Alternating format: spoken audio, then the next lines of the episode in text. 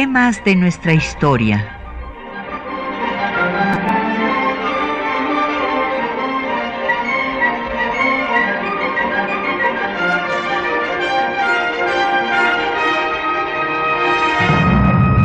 Un espacio que difunde el conocimiento del pasado para comprender nuestro presente. Programa a cargo de la maestra Patricia Galeana.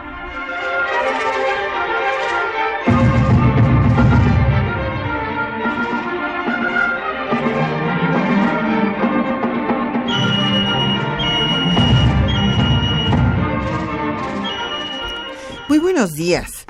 Pues estamos ya por finalizar el primer mes de este año, del 2010, y eh, después de haber hecho un repaso de los acontecimientos de hace 200 años, hace 150 años y hace 100 años, pues hoy queremos dedicar nuestro programa al, al Congreso Feminista que convocó Salvador Alvarado justo en, enero de 1916 en la ciudad de Mérida, Yucatán, y que tuvo lugar en el Teatro Peón Contreras.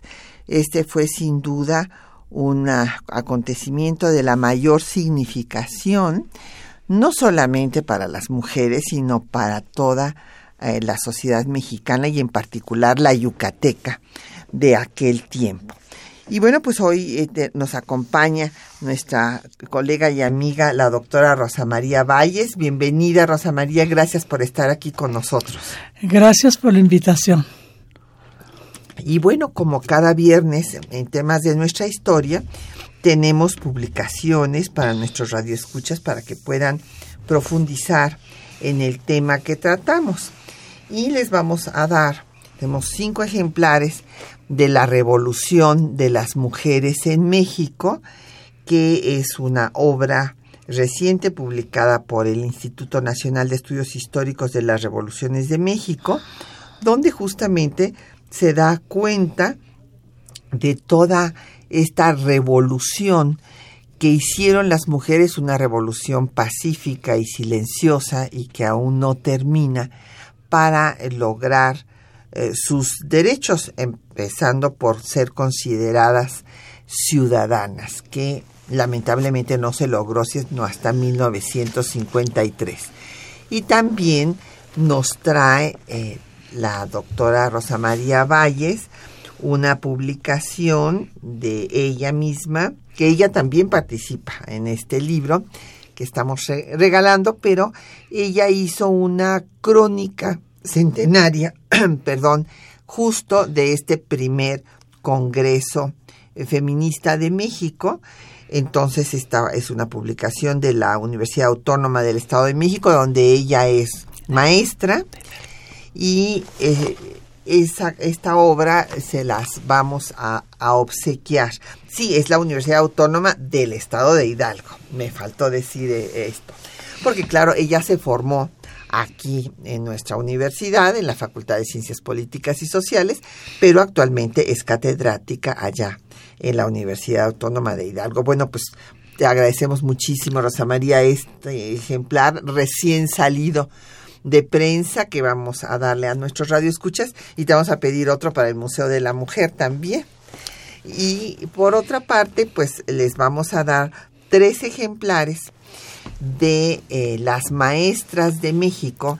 Esta es una colección eh, que acabamos de iniciar también en el Instituto Nacional de Estudios Históricos de las Revoluciones de México, en donde vienen eh, pues las semblanzas biográficas y las aportaciones que hicieron pues la las maestras Rita Cetina, justamente la fundadora de este pues podemos decir, todo este proyecto de educación, no fue proyecto, programa, porque lo puso en práctica, que se llamó Siempre Viva, que este, no solamente tenía una escuela para mujeres, sino también un círculo literario y una revista. O sea, era, por eso digo, un programa integral para la formación de la población femenina en Yucatán Y bueno, también tenemos a Dolores Correa, otra gran maestra eh, normalista, a Laura Méndez, que fue además una gran escritora, y a la maestra Rosaura Zapata.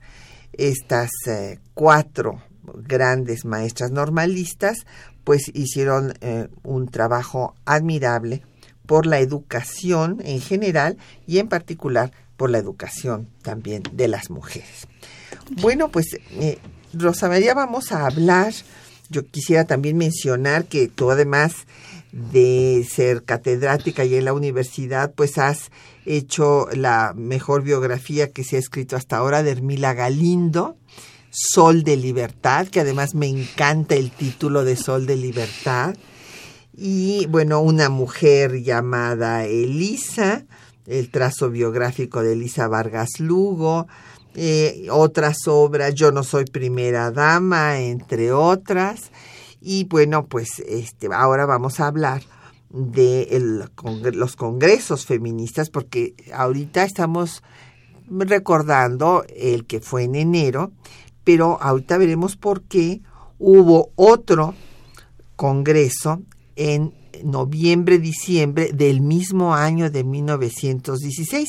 O sea, tenemos que tomar en cuenta que hubo dos congresos. Y precisamente por qué hubo dos congresos, pues porque el primero no logró todos los resolutivos que hubiera sido de desearse, inclusive Salvador Alvarado, eh, su promotor, un gran feminista, pues estaba un tanto decepcionado porque decía que bueno pues que todavía había mm, pues mucho conservadurismo entre las mujeres y en efecto pues sí lo había como Consuelo Zavala por ejemplo y pues se hizo un segundo congreso aunque ya no se hizo con tantos bombos y platillos pero en, en el segundo se van a lograr resoluciones más importantes, más radicales. Pero primero hablemos de el de enero de 1916. Y para introducir el tema, me gustaría mucho recordarles a ustedes que Alvarado, pues había sido, eh, bueno, de origen sinaloense, culiche, de Culiacán, y después se unió al movimiento revolucionario, primero con Madero y después fue un destacado eh, general eh, constitucionalista y ante el levantamiento de eh, Abel Ortiz Argumedo en Yucatán en contra del constitucionalismo y de Carranza, pues el primer jefe del ejército constitucionalista lo manda primero como comandante militar y después será gobernador de Yucatán. Y realmente es un hombre admirable, un hombre admirable que escribe la obra que por cierto vamos a reeditar próximamente, La Reconstrucción de México, en donde pugna por un socialismo de Estado.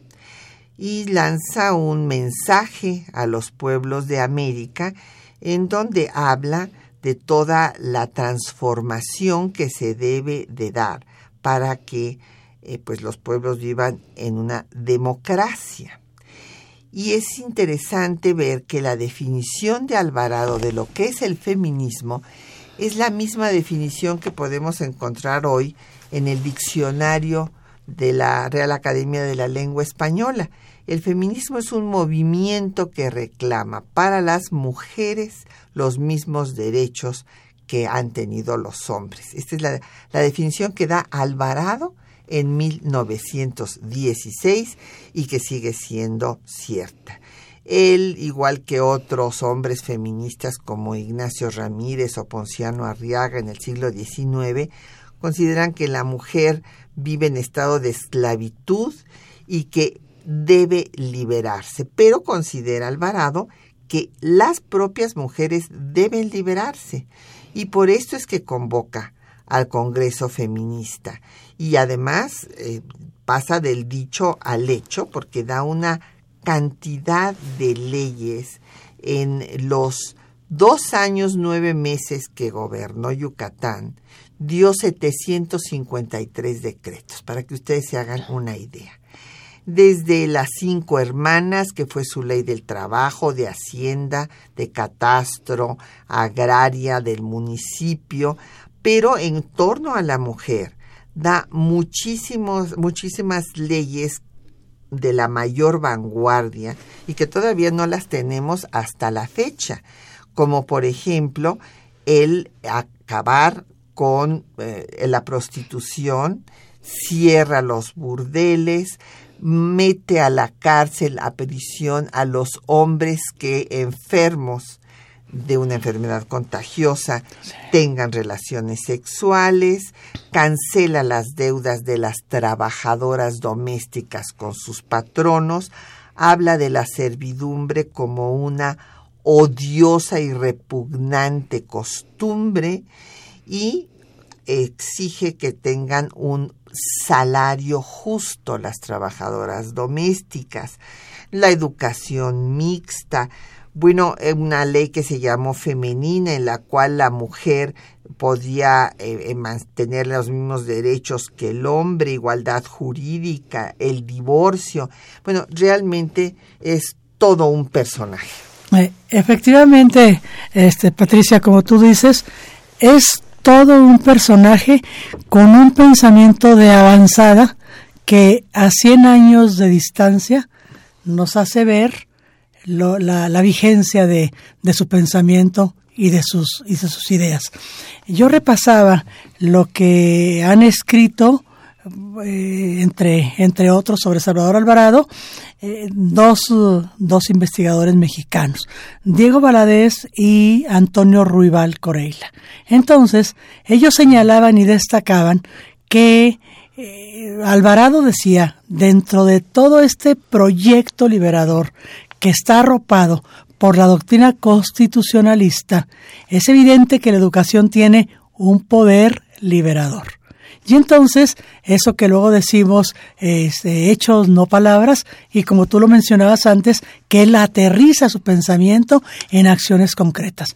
Y entonces, en ese lapso en el que él está, que es un lapso corto, eh, se, se crean 588 escuelas rurales y además se crean 84 escuelas para adultos, lo que ahora llamamos los adultos, los adultos mayores. Entonces, estamos pensando que esto ocurrió hace más de un siglo, eh, porque él termina en febrero de 1918, el 5 de febrero de 1918. Esto, por ejemplo, los dos datos, en un lapso poco, como dos años, un poco más, son 588 escuelas rurales y 84 escuelas para adultos. Ahora, un dato que es fundamental y que está, eh, está muy, muy registrado y está comprobado en informes es que deja como superávit de su gobierno 5 millones de pesos en oro, lo que fue un hecho insólito para la época. De manera general, se habla de Salvador Alvarado como el impulsor del primero y del segundo congresos feministas, pero Salvador Alvarado tiene una mirada más amplia, es más abarcadora, porque no solamente es que apoyara la emancipación, como le decían entonces, la emancipación de las mujeres, el liberarse de diferentes, de, diversos yugos, sino una una mirada de una sociedad en transformación y una sociedad que podía y debía transformarse y que desde el sitial donde él estaba como gobernante de Yucatán, no gobernador constitucional, después se habló de que quiso hacer el primero y el segundo congresos feministas para para para que para tener el apoyo de las mujeres. Yo pienso que esa mirada es una mirada limitada.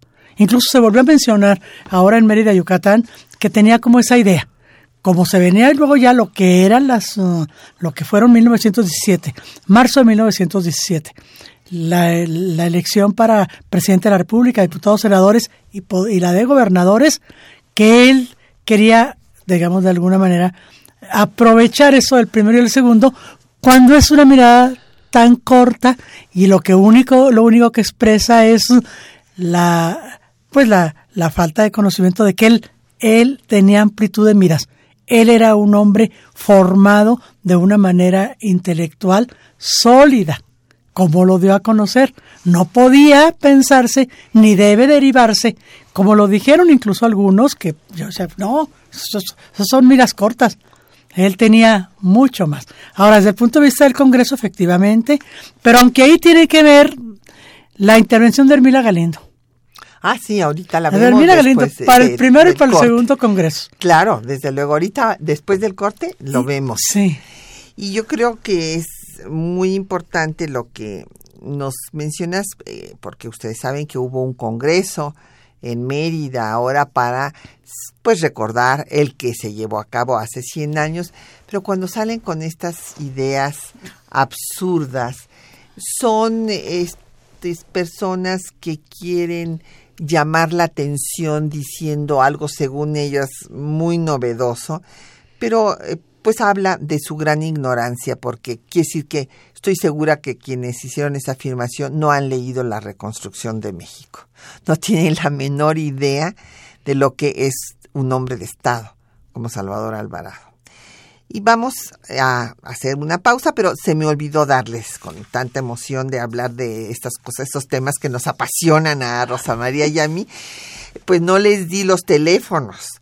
Tenemos los teléfonos en cabina 55 36 89 89, una alada sin costo 01 800 505 26 88, un correo de voz 56 23 32 81, un correo electrónico temas de nuestra historia arroba yahoo.com.mx y en Twitter nos puede seguir por arroba temas historia y en Facebook por temas de nuestra historia UNAM y escuchar el programa en línea en el www.radiounam.unam.mx. Y déjenme decirles que vamos a escuchar justamente eh, la melodía que se tocó después del discurso inaugural del Congreso, después de que Salvador Alvarado dio su discurso que escucharemos posteriormente en la cápsula que les hemos preparado, en los textos que les seleccionamos, pero pues vamos a escuchar nada menos que el vals Alejandra, que fue el que se interpretó, de, eh, repito, en la inauguración de hace 100 años de este congreso en eh, Mérida, en el Teatro Peón Contreras. Esta es una composición de Enrique Mora, pero ¿qué creen? Eh, se las traje con un sinaloense, porque pues estamos hablando de otro sinaloense que es Salvador Alvarado, así es que eh, otro sinaloense sensacional que es Pedro Infante.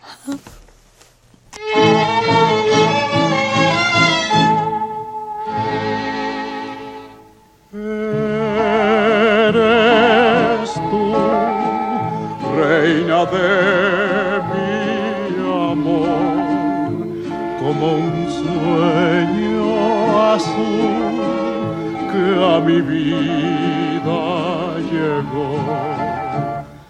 Te adoré desde que mi alma te entregué por ti soy feliz. Tienes toda la blancura de la perfumada flor de lis y el altivo porte de una majestuosa y bella emperatriz. Alejandra de mi amor, solo vivo para ti, solo vivo para ti, mujer. Te adoré desde que te mi alma te entregué y por ti soy feliz. Oye mi cantar, mi corazón llamar al tuyo. Déjame decirle que eres tú mi amor, mi obsesión, mi ilusión. Déjame decir que yo por ti dejé mi orgullo. Te quiero Alejandra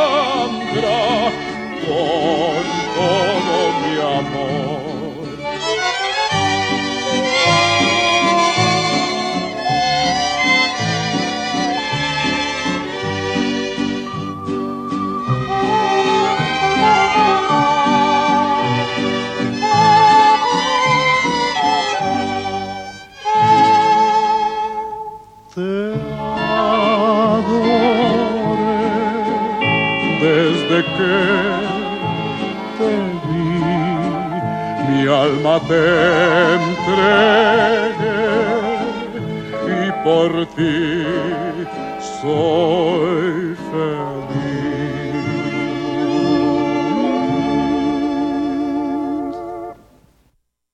Ahorita estábamos, eh, bueno, le espero que les haya gustado muchísimo esta interpretación de Alejandra eh, por Pedro Infante.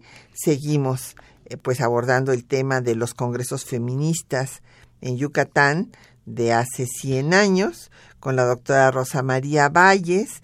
Y bueno, con ella estábamos platicando mientras escuchábamos a Pedro Infante de los, eh, las actividades que se llevaron a cabo allá en Mérida, en donde yo por razones de trabajo no pude estar, pero aquí la doctora Rosa María Valles nos va a dar la reseña de lo acontecido. Pero mi, primero pues vamos a acabar de situar el tema para irnos a lo que pasó eh, hace unos días. Eh, don Efren Martínez de la Gustavo Madero nos eh, pregunta que qué complicaciones hubo para organizar este primer congreso. Bueno, déjeme decirle, don Efren, que no hubo complicaciones porque en realidad Salvador Alvarado dio todas las facilidades, o sea, él estaba convencido de que no podía surgir el nuevo Estado emanado de la revolución si no contaba con la participación de las mujeres, que las mujeres tenían que participar en la construcción de este nuevo Estado y para eso tenían que liberarse, emanciparse de todos estos prejuicios eh, de fanatismo religioso, etcétera. Entonces, eh, pues él dio, eh, repito, todas las facilidades porque se suspendieron las clases, la mayor parte de las asistentes eran maestras normalistas, se les pagaba su transporte para que fueran desde los diferentes puntos de Yucatán hasta Mérida, sus viáticos para que pudieran pagar ahí su, su, comida y su hospedaje en la ciudad de Mérida. O sea, se les dio todas las facilidades y bueno, por eso es que hubo eh, pues basta 617 delegadas, que es un número importante para aquella época, en contraste con el segundo seminario que nada más tuvo pues como eh, 234, fueron 234, eh, que ese ya fue dominado por las radicales, mientras que en el primero pues el conservadurismo fue el que ganó, el de Consuelo Zavala, por ejemplo. Y nos preguntaba don Efren Martínez sobre los cargos de Salvador Alvarado. Bueno, pues eso ya lo habíamos referido, que pues fue comandante primero y después gobernador provisional de Yucatán. Elizabeth Solórzano Bisuet nos pregunta que cuál fue el impacto de Hermila Galindo en Cuba. Bueno, esto ya es después, doña Elizabeth. Primero hay que recordar Hermila Galindo también era maestra, ella fue maestra inclusive de, de taquigrafía, que fue una de las primeras herramientas que tuvieron las mujeres para tener trabajo, trabajo en las oficinas, ¿verdad? Todas eran secretarias por una parte y eh, antes ya habían ingresado a ser maestras normalistas desde pues que Juárez eh, inauguró la escuela secundaria para señoritas, mi, este Sebastián Lerdo de Tejada incorporó la pedagogía para que se formaran como maestras y bueno, después se formó la normal superior y las maestras fueron revolucionarias y Hermila Galindo pues fue maderista, fue constitucionalista y se convirtió en la secretaria de Carranza porque pues era una mujer brillante Y Carranza, pues cuando la oye, la, la, capacidad de oratoria que tiene, cuando le da la bienvenida en la Ciudad de México, pues dice, esta mujer, ¿verdad? La, pues que me venga a, trabajar, a ayudarme a, a todo lo que yo tengo que hacer.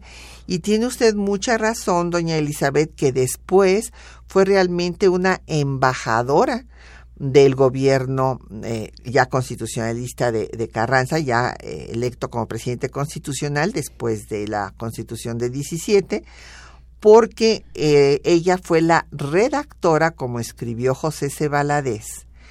De la doctrina Carranza, que no es otra cosa que retomar la doctrina Juárez de no intervención, del respeto a igualdad entre los estados soberanos, de cooperación internacional, o sea, todos esos principios que están en el artículo 89 de nuestra Constitución, pues son esta unión de principios que retoma Carranza de lo que ya había mencionado también Benito Juárez, lo redacta Hermila Galindo y va en efecto a Cuba a hablar sobre la doctrina Carranza. Precisamente cuando envía el primer, ya el, el, presidente Carranza manda a Cuba a Hermila Galindo, ella elabora un discurso que es un discurso, un discurso de llamado a la concordia, pero que va aumentando ese discurso de tono, porque por una parte llama a los países de América Latina a unirse, a, poder potencializar eh, sus, sus partes fuertes, sus fortalezas, pero a defender su soberanía. Y cuando ella eh, eh, pone el punto y recalca el punto de la soberanía, entonces comienza a hablar de la doctrina expansionista de Estados Unidos. Hay una, hay una carta que le manda la señora Carmen Belacoracho de Lara, se la manda a Venustiano Carranza porque es la persona que recibe a Hermila Galindo en su casa en La Habana, Cuba. Y entonces le escribe diciéndole, yo, ella tenía una revista, la señora Bela Coracho, que se llamaba La Sociedad Protectora de la Mujer. Y entonces ella le, ella le escribe al presidente Carranza diciéndole que había recibido a Hermila Galindo en su casa porque iba a hablar sobre la situación de las mujeres, sobre la importancia de que las mujeres accedieran a la educación, de que pudieran participar en el escenario público, pero que de ninguna manera pensaba ella que Hermila Galindo dice, para que usted sepa, señor Carranza, a quien le dicen la bayoneta, dice, ha venido aquí, dice, a tomarme el pelo, dice, y abusar de mi hospitalidad, porque ha hablado mal de Estados Unidos. Dice, y acá pues este somos partidarios, eh, eh, sectores este, diversos de Estados Unidos, ya me han chantajeado, ya me han dicho que me van a quitar publicidad de mi revista. Dice, si, si continúa aquí la señorita, la señorita Hermila Galindo, dice, la cual dice ya se ha regresado a su país. Y le hace ver eso, le hace ver eso al presidente Carranza. No sabemos, porque no hay registros, de la respuesta de Venustiano Carranza a esta señora que recibió a Hermila Galindo en su casa y que dice que le dio la recámara de la, la recámara de la hija que para que estuviera muy cómoda. Pero que lo que no le resultó fue que hablara mal, entre comillas, de Estados Unidos, porque el tono de, del discurso de, de Hermila Galindo es muy especial. Hermila Galindo tenía un discurso excepcional, porque hacía una, una mezcla entre su admiración por la vida del Jesucristo, a quien siempre se refería como el Nazareno, ¿sí? y lo que era los avances constitucionalistas. Entonces, por ejemplo, cuando hablaba de Venustiano Carranza, decía, lo, lo decía de una manera especial, porque decía, es un Moisés moderno.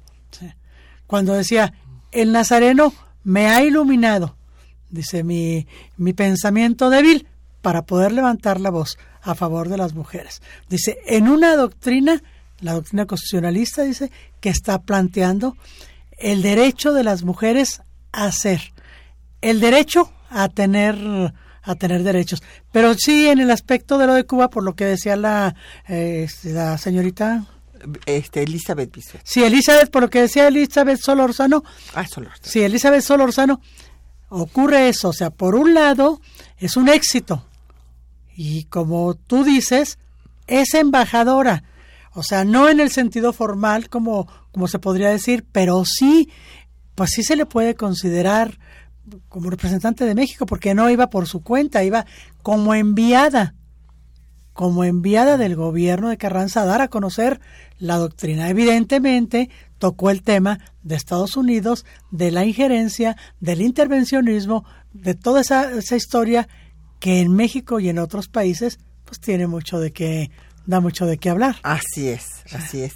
Pero bueno, pues vamos a hacer una pausa para escuchar ahora eh, los textos que les seleccionamos para esta mañana y van ustedes a oír cuáles fueron eh, los términos de la convocatoria que lanzó Salvador Alvarado, parte de su discurso inaugural de este Congreso Feminista, así como de el discurso que se leyó, porque Hermila no estuvo presente, pero sí mandó su ponencia La mujer en el porvenir, y también las conclusiones de este Congreso que va a dar Adolfina Ávila. Escuchemos.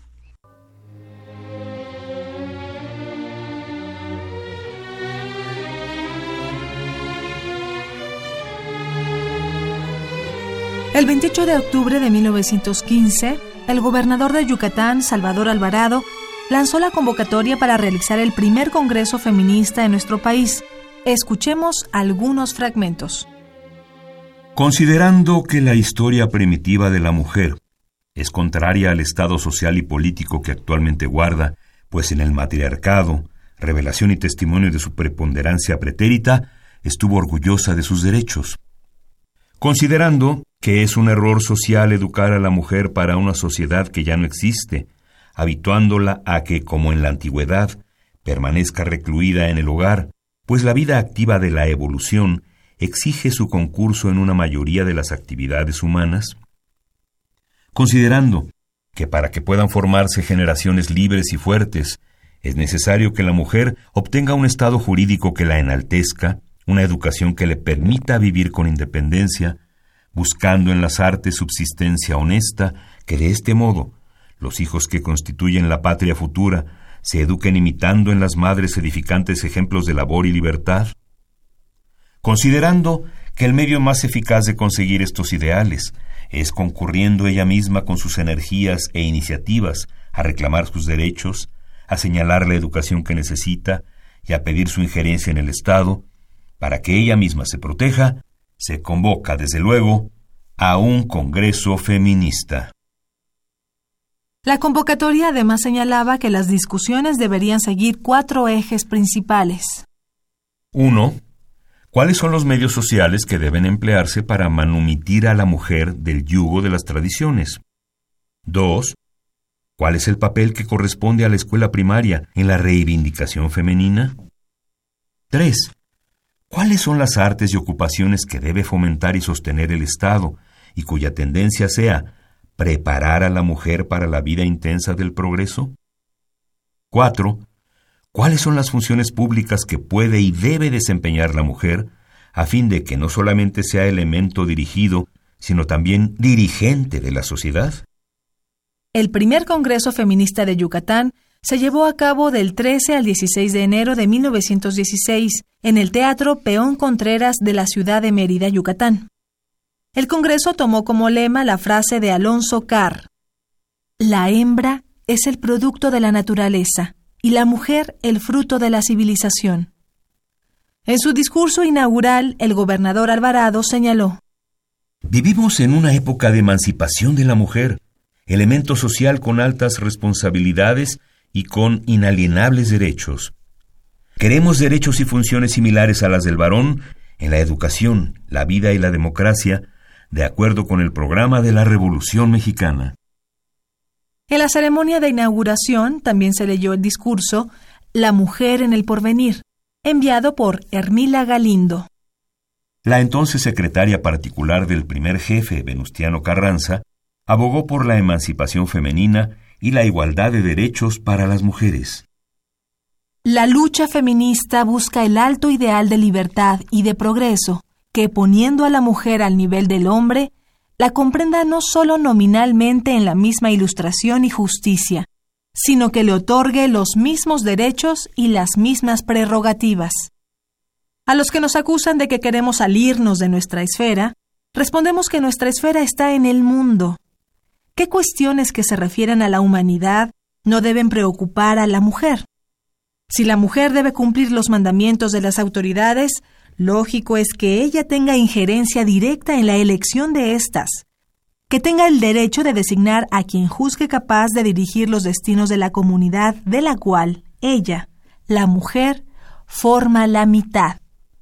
Además, Hermila Galindo promovió la educación sexual de las mujeres. Un pudor malentendido y añejas preocupaciones privan a la mujer de conocimientos que son no solo útiles, sino indispensables. Me refiero a la fisiología y la anatomía, que pudieran conceptuarse como protoplasmas de la ciencia médica y debieran de ser familiares en los colegios de enseñanza secundaria. La maestra Adolfina Ávila, presidenta del Congreso, sintetizó los resolutivos finales en su discurso de clausura. Primera, que la mujer necesita tener conciencia libre de prejuicios y de mitos para que pueda ser libre, que ame la verdadera ciencia. Segunda, que necesita ser educada como el hombre para asociarse con independencia de criterio al compañero de su vida y pueda llenar debidamente los deberes que impone el hogar. Tercera, que necesita de la educación positiva para hacerse un ser independiente, para afrontar con serenidad las difíciles situaciones de la vida y ser un factor importante de la riqueza pública y privada. Por su parte, 28 de las delegadas más radicales propusieron impulsar una reforma a la Constitución de Yucatán para que las mujeres mayores de 21 años pudieran votar en elecciones municipales. Salvador Alvarado reconoció que la premura y falta de preparación de algunas congresistas no permitieron la adopción de las propuestas más radicales, pero valoró la importancia de este primer Congreso.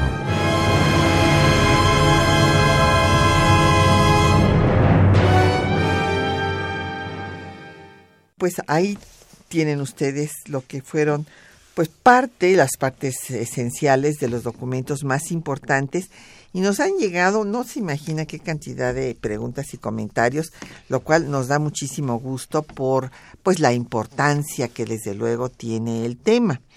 Eh, don Oscar García Alcántara nos hace una batería de preguntas por correo electrónico. Eh, primero felicita porque sigamos aquí en Radio UNAM pues difundiendo eh, la historia. Muchísimas gracias, don Oscar. Y después nos dice, ¿quién dio origen al feminismo en el mundo? Pues mire, eh, ahí tiene, nos podemos dedicar, este, pues eh, yo tenía un, tengo un curso de historia de las mujeres en México que es todo un año para hablar justo de esta pregunta que usted está haciendo. Pero le puedo decir que eh, las hubo hombres y mujeres que tuvieron ideas en pro de la mujer, que es lo que se empezó a llamar la corriente feminista, como dijo Salvador Alvarado, un movimiento que buscaba que las mujeres dejaran de ser esclavas, dejaran de ser menores de edad y tuvieran derechos igual como ser humano que cualquier hombre. Entonces hubo hombres eh, pues muy destacados, Condorcet, Sieyès, eh, en fin, que hicieron declaraciones muy importantes a favor de liberar de su esclavitud a la mujer, esto en Francia.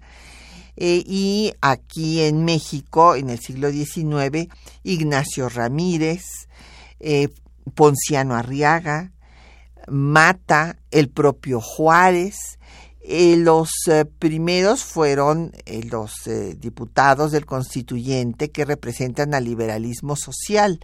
En el siglo XIX hubo lo que podemos llamar un feminismo socialista utópico. Y entonces, pues hay ya en el siglo XIX congresos que van a hablar de la abolición de las leyes contra la mujer como los congresos de Erfurt y Gante. Es más, Silva Herzog dice que Salvador Alvarado conocía, porque, porque era un hombre culto, un autodidacta, porque él originalmente había sido pues un boticario y un comerciante, pero fue un hombre que, que leía mucho y evidentemente era un hombre brillante, y él se nutrió seguramente en los textos de estos hombres y mujeres feministas, bueno, desde la Declaración de los Derechos de la Mujer de Olimpia de Gouges en, la Revolución Francesa, de Mary Wollstonecraft en Inglaterra, la vindicación de los derechos de la mujer a través de la educación, eh, de Flora Tristán, que convocó a una unión obrera y a la emancipación de la mujer, movimientos de mujeres en Manchester, en Sheffield, en Inglaterra, en Wyoming, en Estados Unidos,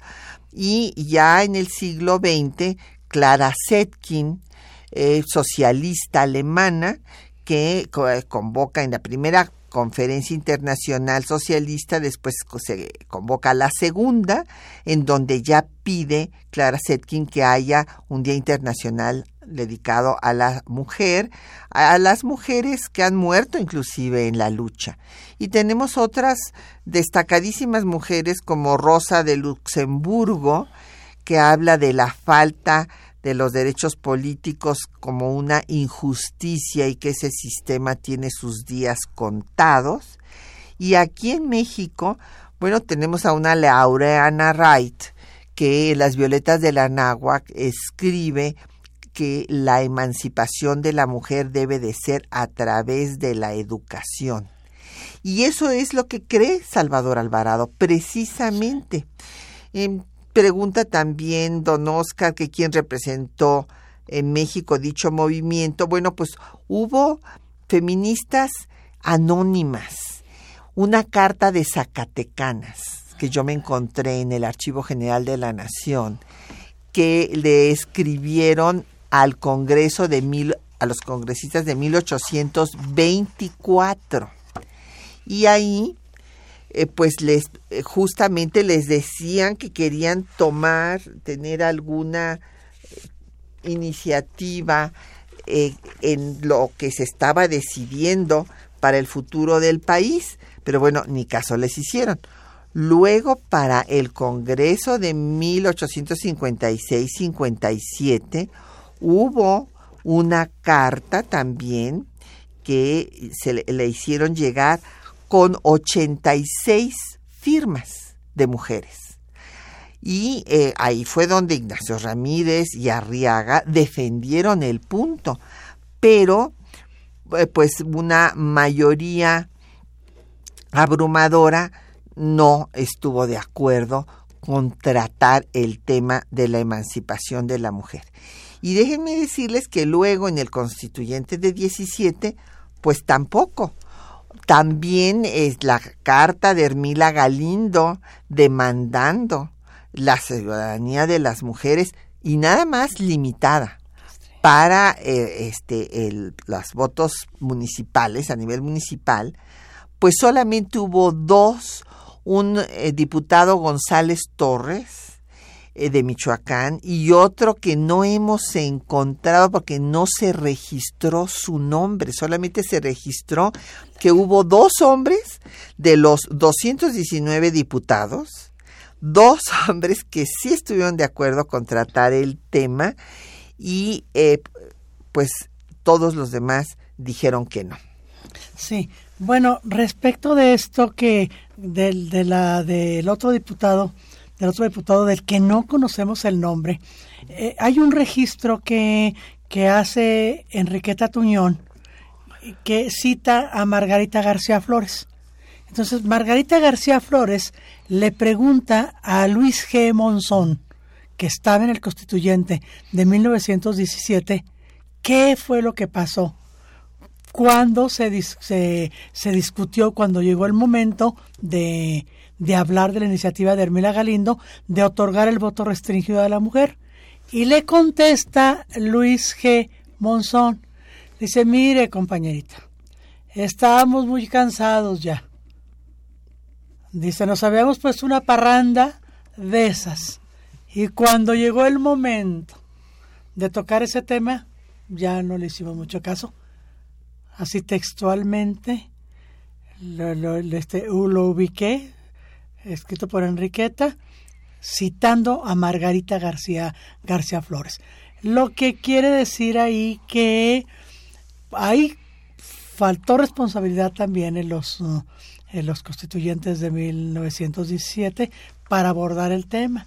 Y cuando ellos concluyen que no ha lugar a esa iniciativa, así dice, no ha lugar, no hay movimiento alguno en pro del sufragio femenino, estaban desdeñando el primero y el segundo Congreso Feminista, que evidentemente formaron parte de una estrategia del, del propio Carranza del propio y de los Carranza, constitucionalistas. Y, de Carranza, de Alvarado, de Hermila Galindo, del grupo de, del grupo de profesoras yucatecas avanzadas, para decir aquí estamos y aquí estamos y estamos proponiendo, aun cuando en el primer congreso no hubo consenso, se discutió mucho que no había, no era el momento para que la mujer todavía pudiera ser votada, que cuando mucho podía votar.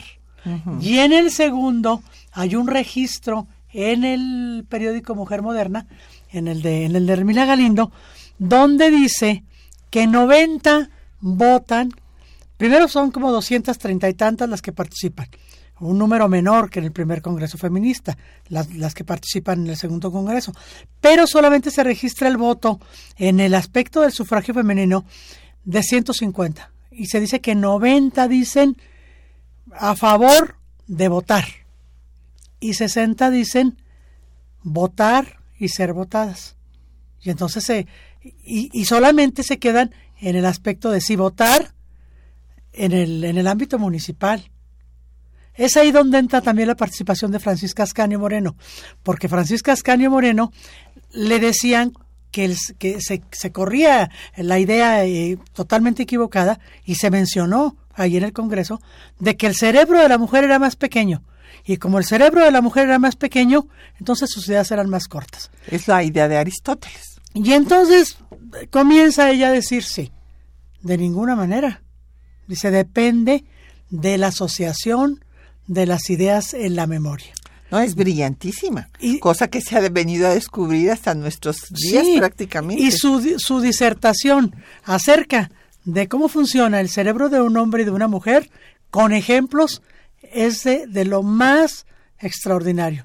Refiere a dos, a dos uh, personajes de la época.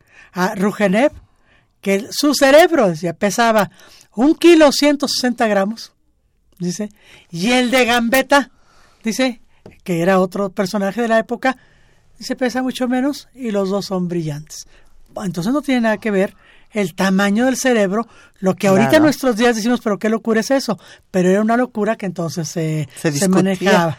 No, no, y que, y que se sigue este, manejando, porque ahora se ha descubierto que el cerebro de la mujer, pues este sí es una masa eh, más reducida, pero sus conexiones interneuronales son más rápidas. Sí. Y por eso es que la mujer puede atender varias cosas a la vez. Claro, luego se dice que eh, los, los hombres dicen en su defensa, pero nosotros podemos profundizar más, aunque no escuchemos tantas cosas y hagamos tantas cosas a la vez. El hecho es que Ascanio en ese momento ya dijo que dependía de la agilidad de la mente De la y de tu- su desarrollo. O sea, fíjense que estaba perfectamente consciente esta mujer admirable de que el, el cerebro, como cualquier otro miembro del cuerpo, se tiene que ejercitar, desarrollar.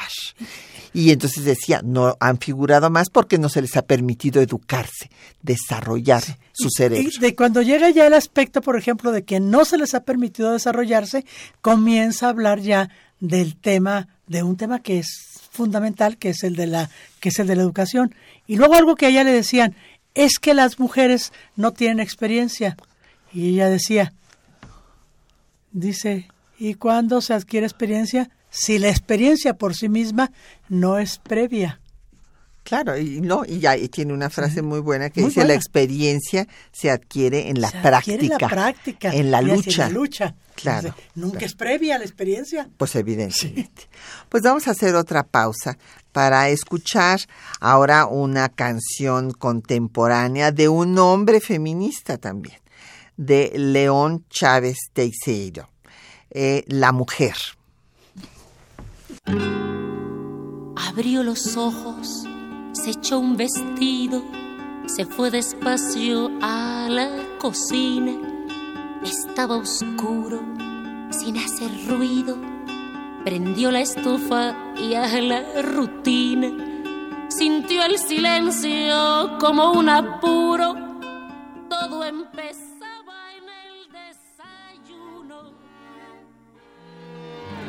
Dobló su espalda, gozó un suspiro, sintió ridícula la esperanza. Al más pequeño le ardió la panza, rompió el silencio, soltó un llorido. Sirvió a su esposo, vistió a los niños, cambió pañales, sirvió los panes, llevó a sus hijos para la escuela, pensó en la dieta que se comían, midió el dinero, compró verduras, palpó lo gris de su economía, formó en la cola de las tortillas, cargó a Francisco, miró la calle, por todas partes había mujeres todas compraban y se movían, cumplían aisladas con sus deberes, le recordaban a las hormigas, sintió de pronto que eran amigas, sintió que todas eran amigas.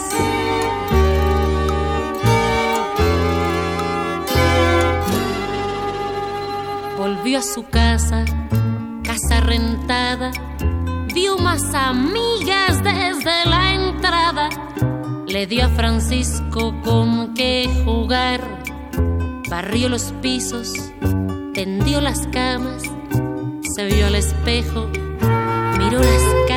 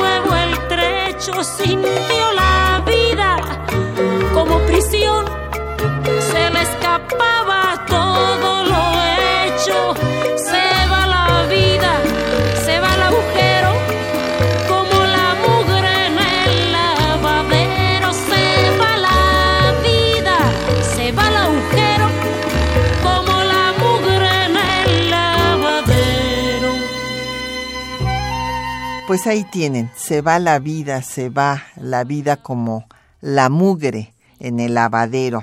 Así nos dice León Chávez Teixeiro en esta canción que refiere justo lo que muchos comentarios nos están, nos está llegando en este el mismo sentido. Don Rogelio Alberto Torres de la Cuauhtémoc dice que los quehaceres del hogar no reciben ningún salario por ello, que eh, a, a las mujeres no se les paga el mismo salario que a los hombres y hay una brecha salarial terrible todavía en nuestro país. Pues le agradecemos todos sus tweets a José Alfredo. Sí, todavía nos quedaron preguntas de don Oscar García, que nos decía que se ha tergiversado el término feminista, en efecto, porque sobre todo, eh, pues eh, el clero católico y de todas las iglesias consideran que es una amenaza para pues eh, las doctrinas que ellos quieren inculcar en la sociedad, el que la mujer se libere. Y bueno, también nos pregunta doña Juana Saar de Coyoacán que si no voy a seguir con mis programas de los domingos. Yo espero que sí, doña Juana. Ahí estoy dando la batalla porque no, no se supriman eh, los programas de historia. Eh, Patricia López de la Benito Juárez, que qué fue lo que sensibilizó a Alvarado. Bueno, pues es que hay hombres que son sensibles, o sea, así como Ignacio Ramírez o como Condorcet o como Sieyes, bueno, son gentes que cobran conciencia pues de, de una injusticia y empiezan a hacer todo lo que está en su mano para cambiarlo. Eh, don Javier Guerra de la Benito Juárez nos preguntaba que si se puede ser gobernador de un estado en el que no se nació. En ese momento sí, don Javier, después ya no, ¿verdad? Ya cambia la, la normatividad, pero en ese momento sí. Y que de dónde tuvo influencias, bueno, pues es que ya habíamos comentado, fue un hombre culto que leía, que se formó y con eh, pues conciencia social, como decía yo, un partidario del socialismo de Estado, del Estado benefactor.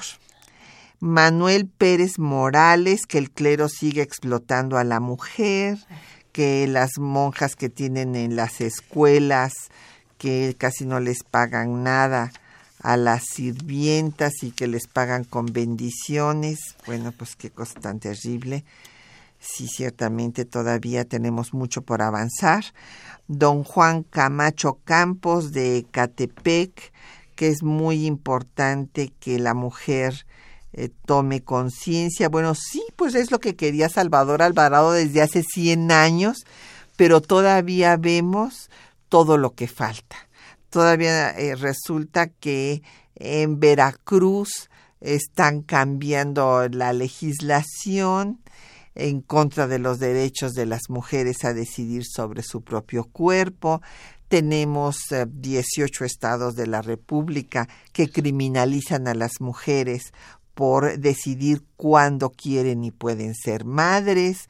Y hay otros estados donde eh, es, eh, o sea, el fanatismo religioso no nada más es lo que encontramos en el Islam y en otros lugares, también hay fanatismos religiosos aquí entre nosotros.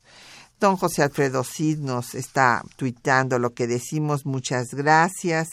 Eh, don Mario Orozco de Iztacalco, que qué parte de la Constitución se refiere a los derechos. Bueno, en ese momento, pues ninguno, este, don Mario, porque precisamente la mujer hizo la revolución, pero pues la revolución no le hizo justicia a las mujeres.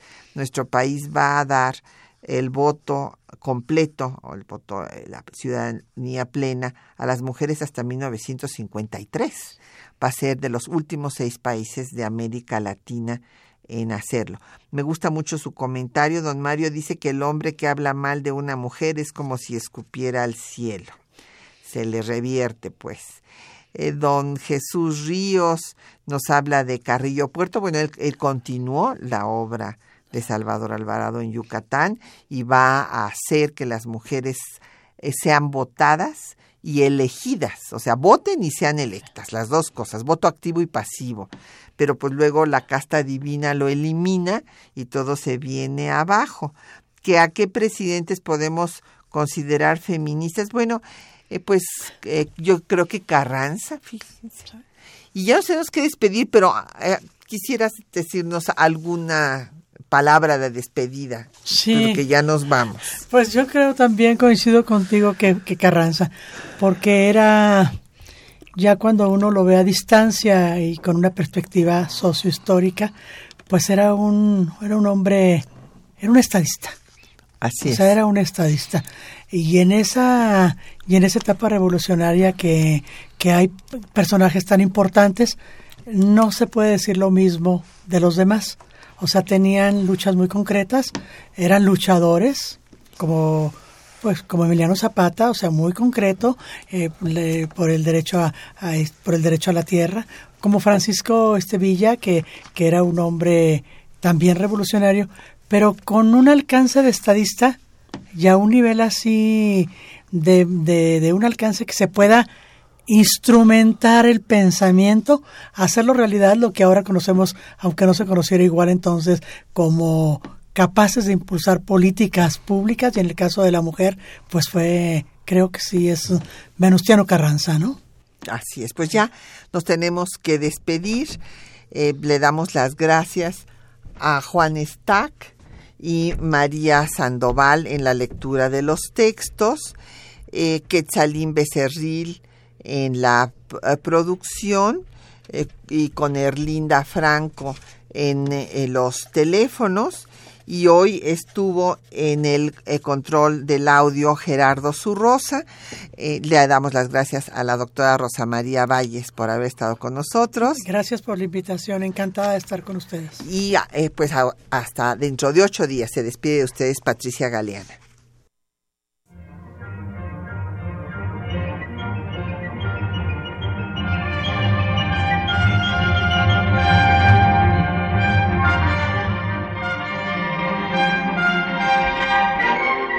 Temas de nuestra historia.